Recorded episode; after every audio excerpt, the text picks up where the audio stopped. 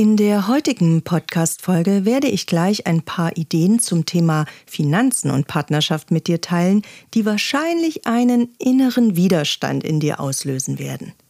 Du wirst mir nicht sofort glauben wollen, dass sie funktionieren und jede Menge gute Gründe finden, meinen Gedanken nicht zu folgen. Doch wenn du das meiste aus diesem Podcast für dich herausholen möchtest, dann ist das jetzt deine Chance. Denn allein schon, wenn du diesen inneren Widerstand spürst, ist das ein Zeichen, dass alte Überzeugungen in dir am Wirken sind und du so schnell diese Gedanken nicht loslassen möchtest. Und Loslassen von vielleicht nicht immer hilfreichen Überzeugungen und Gedanken ist ein entscheidender, wenn nicht sogar der wichtigste Schlüssel, um Beziehungskonflikte zu lösen. So auch etwaige Konflikte über das Thema Finanzen, worum es also in dieser Podcast-Folge geht. Daher, solltest du jetzt gleich beim Zuhören denken, ja, ist sie denn jetzt völlig durchgedreht oder nie im Leben würde ich sowas tun? Dann lass diese Gedanken umso mehr mal noch etwas länger auf dich wirken. Entfolge also nicht gleich meinem Podcast, sondern frage dich stattdessen vielleicht, hm, könnte sie vielleicht recht haben? Oder auch, was brauche ich noch, um auch diese Gedanken glauben zu können?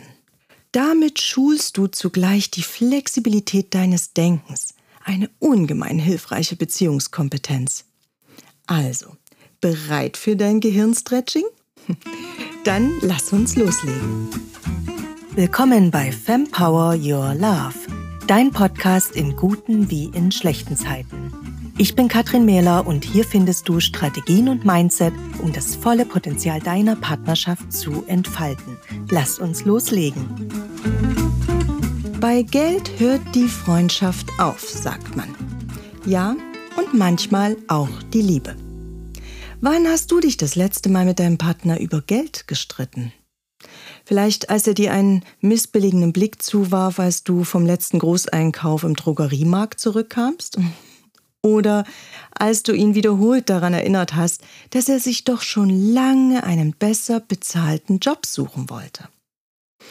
Oder du hast ihn nach seiner Finanzstrategie in seinem neu gegründeten Business gefragt und warst überrascht, wie so er so ungehalten darauf reagierte. Hm. Ja, die Streiteinlässe beim Thema Finanzen sind vielfältig. Dabei geht es ja Paaren finanziell in der Regel deutlich besser als Singles. Warum führt Geld dann aber so häufig zu Streit und Diskussionen in Beziehungen? Meine Erfahrung ist, dass dahinter andere Themen versteckt liegen. Finanzkonflikte sind nur ein Symptom eines anderen Problems. Und wenn du dieses geklärt hast, dann wird es auch keine nervigen Diskussionen mehr geben. Ich habe dir daher heute mal drei gewagte Schritte mitgebracht, die du gehen kannst, um Konflikte über Finanzen in deiner Beziehung ein für alle Mal zu beenden.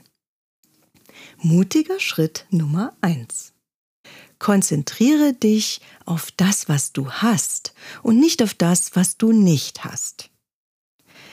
Denn eine wesentliche Konfliktursache bei Streit ums Geld ist der Gedanke, dass nicht genug Geld da sei. Es herrscht also ein Gefühl des sogenannten Mangels. Bestehende Sorgen und Ängste führen daher zu immer wiederkehrenden Diskussionen. Wenn es also Konflikte ums Geld gibt, ist mindestens ein Partner in einem sogenannten Mangelgefühl, nicht selten auch beide. Vielleicht denkst du ja jetzt, dass du dieses Mangelgefühl und diese Sorgen nicht hättest, wenn dein Partner nur weniger Geld ausgeben oder mehr verdienen würde. Dann, ja dann könntest du dich innerlich sicher fühlen. Dann wäre ja genug da, dann wärst du zufrieden.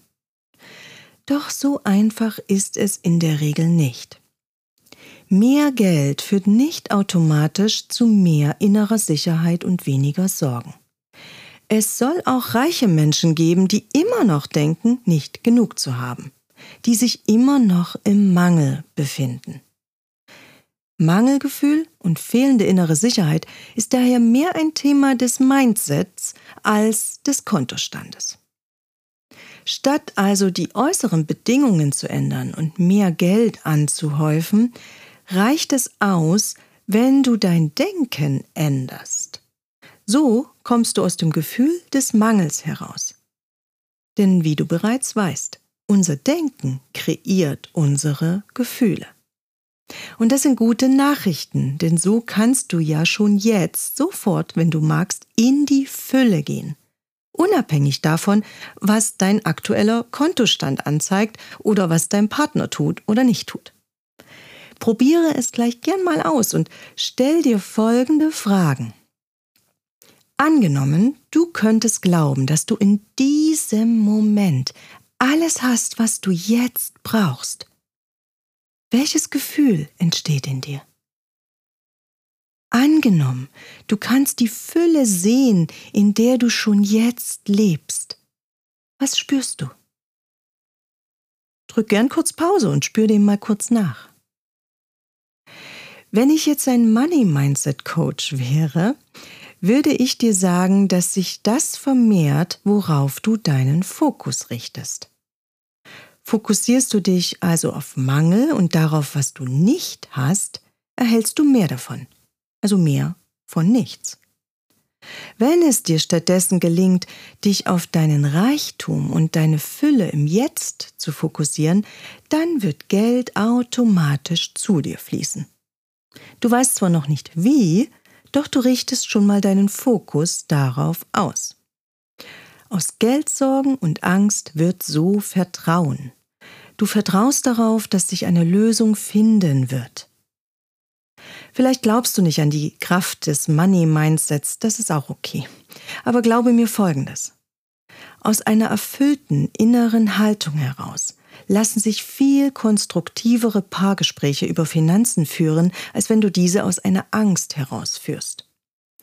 Denn diese Gespräche aus einer Angst heraus enden da nicht selten im Streit. Übe diese innere Haltung daher, diese innere Fülle, indem du dir am besten täglich bewusst machst, was du schon jetzt alles besitzt.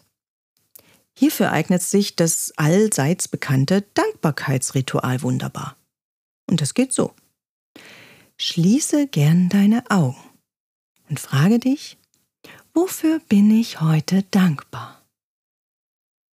Und fühle dann das Gefühl der Fülle, welches sich jetzt in dir einstellt. Wichtig, fühle in dieses Gefühl hinein. Atme und genieße es noch ein paar Minuten für dich selbst.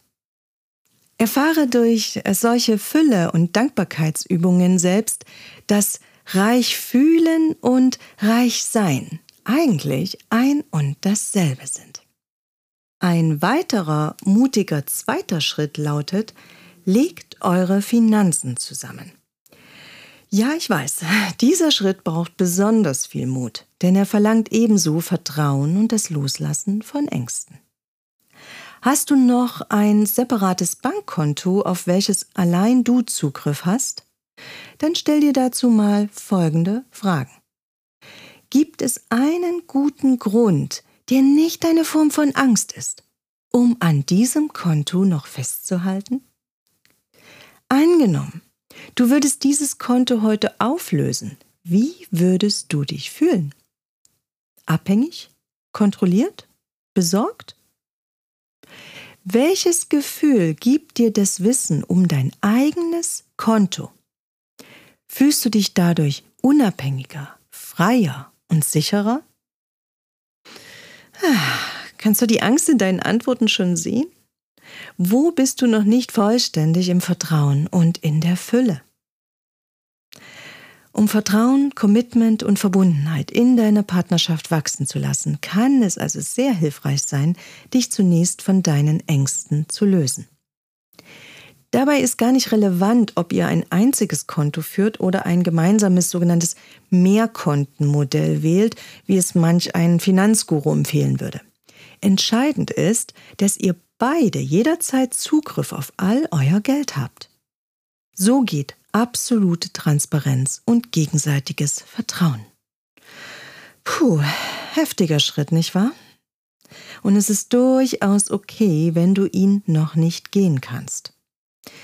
Kurzer wichtiger Disclaimer an dieser Stelle. Tatsächlich würde ich dann auch eine Ausnahme davon machen und dir diesen Schritt nicht empfehlen, umzusetzen, falls dein Partner zum Beispiel an einer Suchterkrankung leidet. Aber ich gehe jetzt mal nicht davon aus. Also daher wenn du jetzt dennoch spürst, dass eine komplette Zusammenlegung eurer Finanzen aktuell ein noch zu großer Schritt für dich ist, dann wäre vielleicht folgender Zwischenschritt etwas für euch. Diesen haben mein Mann und ich vor vielen Jahren gewählt. Der ist sozusagen die Option für alle Vorsichtigen unter euch. Ihr führt zusätzlich zum gemeinsamen Gehaltskonto noch zwei weitere separate Konten, auf welche ihr euch monatlich per Dauerauftrag eine feste Summe Taschengeld überweist. Von diesem Konto kaufst du dann zum Beispiel Geburtstagsgeschenke für deinen Partner oder gönnst dir mal was nur für dich. Beachte dabei, Dein Verdienst geht in diesem Modell auf das gemeinsame Bankkonto ein, nicht auf dein Taschengeldkonto. Ein kleiner feiner Unterschied zum häufig gewählten Modell mit zwei separaten Gehaltskonten und einem gemeinsamen Familienkonto. Zwar sehe ich auch in diesem Kontomodell noch eine kleine Hintertür zur Angst, aber es ist okay, wenn du dir diese noch offen hältst. Gut ist, wenn du dir ab jetzt zumindest dessen bewusst bist ein separates eigenes Bankkonto zu führen, auf welches dein Partner keinen Zugriff hat, ist nur ein Zwischenschritt. Du bist dann noch nicht völlig und vollständig in Vertrauen und Fülle. Und jetzt kommt das Entscheidende dabei. Ob du es willst oder nicht, dein Partner kann genau das spüren. Auch ohne Worte fühlt er, dass du ihm und eurer Beziehung noch nicht vollkommen vertraust dies steht dann dem Gefühl von Nähe und Verbundenheit entgegen und kann zu mehr Distanz zwischen euch führen. Wenn es euch in eurer Beziehung gerade sehr gut geht, dann hast du hier eigentlich kein To-Do, dann lass ruhig alles beim Alten. Doch wenn ihr euch gerade in einer Beziehungskrise befinden solltet und euch ja stark voneinander distanziert habt, dann hast du hier einen möglichen Stellhebel, den du betätigen kannst. Wenn es euch also gelingt, vollständig zu vertrauen und alles Geld zusammenzulegen, wird am Ende nicht nur eure Verbundenheit wachsen, sondern auch die Summe auf eurem Bankkonto. So würde es zumindest der Money Mindset Coach sagen.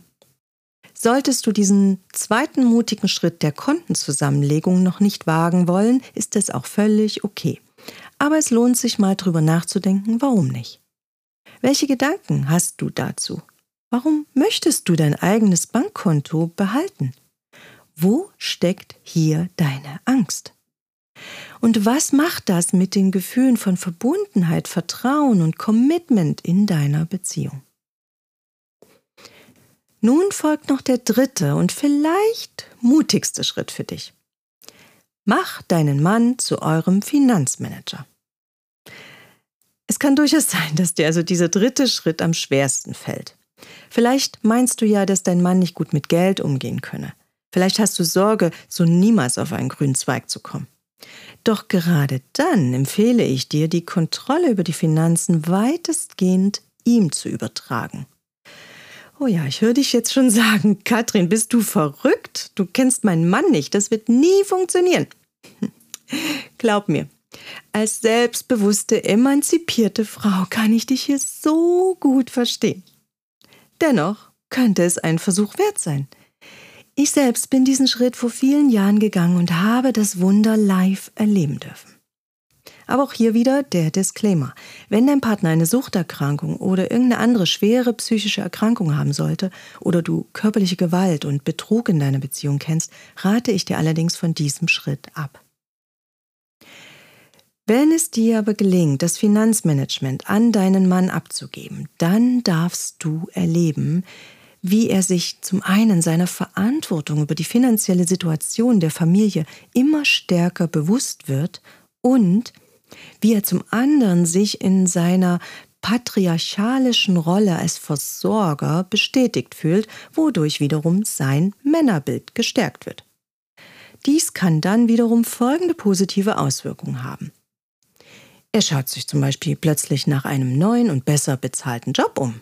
Oder Er sucht nach neuen Methoden, um euer Geld lukrativ für euch anzulegen. Und er übernimmt auch mehr Verantwortung in anderen Bereichen eures Familienalltags. Klar, mir ist durchaus bewusst, dass dieser dritte Schritt ein ja recht tradiertes Rollenbild einer eben patriarchalischen Gesellschaft unterstützt. Aber was soll ich sagen? Es funktioniert eben. Und ganz persönlich bin ich der Meinung, dass eine Partnerschaft nicht der Austragungsort des feministischen Freiheitskampfes der Frauen sein sollte. Kampf führt immer zu Distanz statt zu Nähe. In einer Beziehung sollte es vorrangig um Liebe und Vertrauen gehen. Solltest du als Frau nach Freiheit und Unabhängigkeit streben? Ja, unbedingt. Aber pass auf, dass du dabei nicht versehentlich in den Kampf gegen deinen eigenen Partner trittst.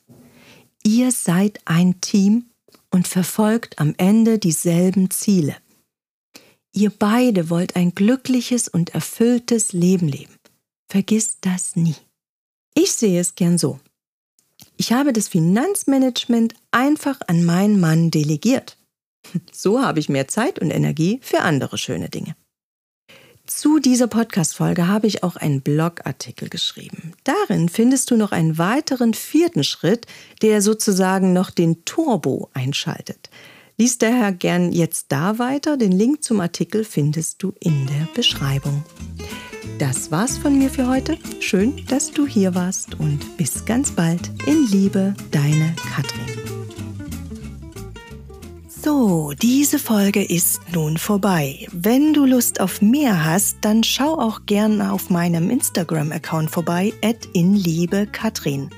Und wenn du dir ein paar Minuten Zeit nimmst, diesem Podcast eine positive Bewertung und Rezension zu hinterlassen, würde mir das so viel bedeuten. Es hilft natürlich, den Podcast bekannter zu machen, sodass noch mehr Frauen davon profitieren können.